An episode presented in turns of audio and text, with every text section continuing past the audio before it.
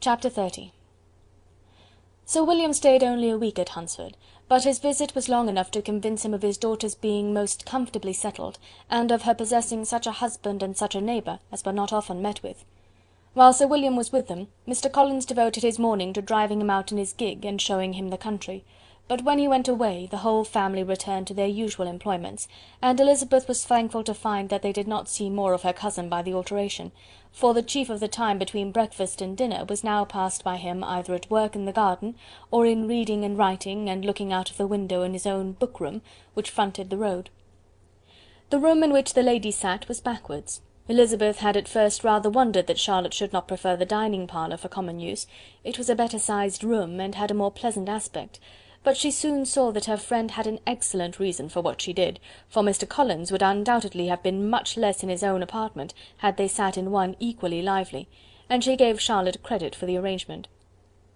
From the drawing room they could distinguish nothing in the lane, and were indebted to Mr. Collins for the knowledge of what carriages went along, and how often especially Miss de Bourgh drove by in her phaeton, which he never failed coming to inform them of, though it happened almost every day. She not infrequently stopped at the parsonage, and had a few minutes' conversation with Charlotte, but was scarcely ever prevailed upon to get out. Very few days passed in which Mr. Collins did not walk to Rosings, and not many in which his wife did not think it necessary to go likewise, and till Elizabeth recollected that there might be other family livings to be disposed of, she could not understand the sacrifice of so many hours. Now and then they were honoured with a call from her ladyship, and nothing escaped her observation that was passing in the room during these visits. She examined into their employments, looked at their work, and advised them to do it differently, found fault with the arrangement of the furniture, or detected the housemaid in negligence, and if she accepted any refreshment, seemed to do it only for the sake of finding out that Mrs. Collins's joints of meat were too large for her family. Elizabeth soon perceived that though this great lady was not in commission of the peace of the county, she was a most active magistrate in her own parish, the minutest concerns of which were carried to her by Mr. Collins, and whenever any of the cottagers were disposed to be quarrelsome, discontented, or too poor, she sallied forth into the village to settle their differences, silence their complaints, and scold them into harmony and plenty. The entertainment of dining at Rosings was repeated about twice a week and allowing for the loss of Sir William and there being only one card table in the evening, every such entertainment was the counterpart of the first. Their other engagements were few, as the style of living in the neighbourhood in general was beyond Mr. Collins's reach. This, however, was no evil to Elizabeth, and upon the whole she spent her time comfortably enough.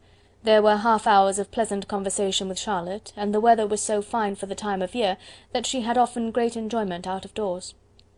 Her favourite walk, and where she frequently went while the others were calling on Lady Catherine, was along the open grove which edged that side of the park, where there was a nice sheltered path, which no one seemed to value but herself, and where she felt beyond the reach of Lady Catherine's curiosity.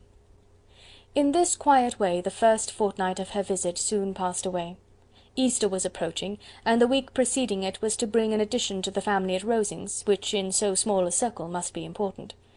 Elizabeth had heard soon after her arrival that Mr. Darcy was expected there in the course of a few weeks, and though there were not many of her acquaintances whom she did not prefer, his coming would furnish one comparatively new to look at in their Rosings parties, and she might be amused in seeing how hopeless Miss Bingley's designs on him were by his behaviour to his cousin, for whom he was evidently destined by Lady Catherine, who talked of his coming with the greatest satisfaction, spoke of him in terms of the highest admiration, and seemed almost angry to find that he had already been frequently seen by Miss Lucas and herself.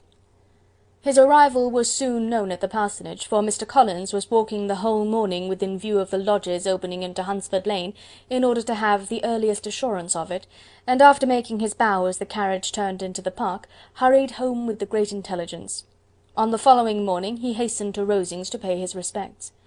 There were two nephews of Lady Catherine to require them, for Mr. Darcy had brought with him a Colonel Fitzwilliam, the younger son of his uncle Lord, and to the great surprise of all the party, when Mr. Collins returned, the gentlemen accompanied him.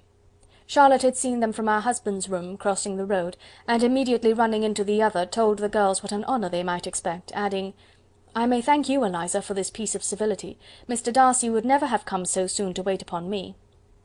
Elizabeth had scarcely time to disclaim all right to the compliment, before their approach was announced by the door bell, and shortly afterwards the three gentlemen entered the room.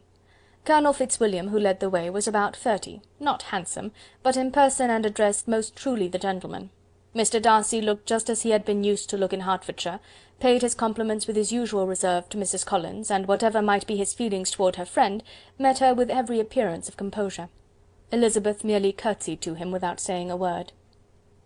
Colonel Fitzwilliam entered into conversation directly with the readiness and ease of a well bred man, and talked very pleasantly, but his cousin, after having addressed a slight observation on the house and garden to Mrs. Collins, sat for some time without speaking to anybody.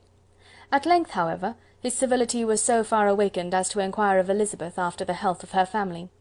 She answered him in the usual way, and after a moment's pause added, "My eldest sister has been in town these three months.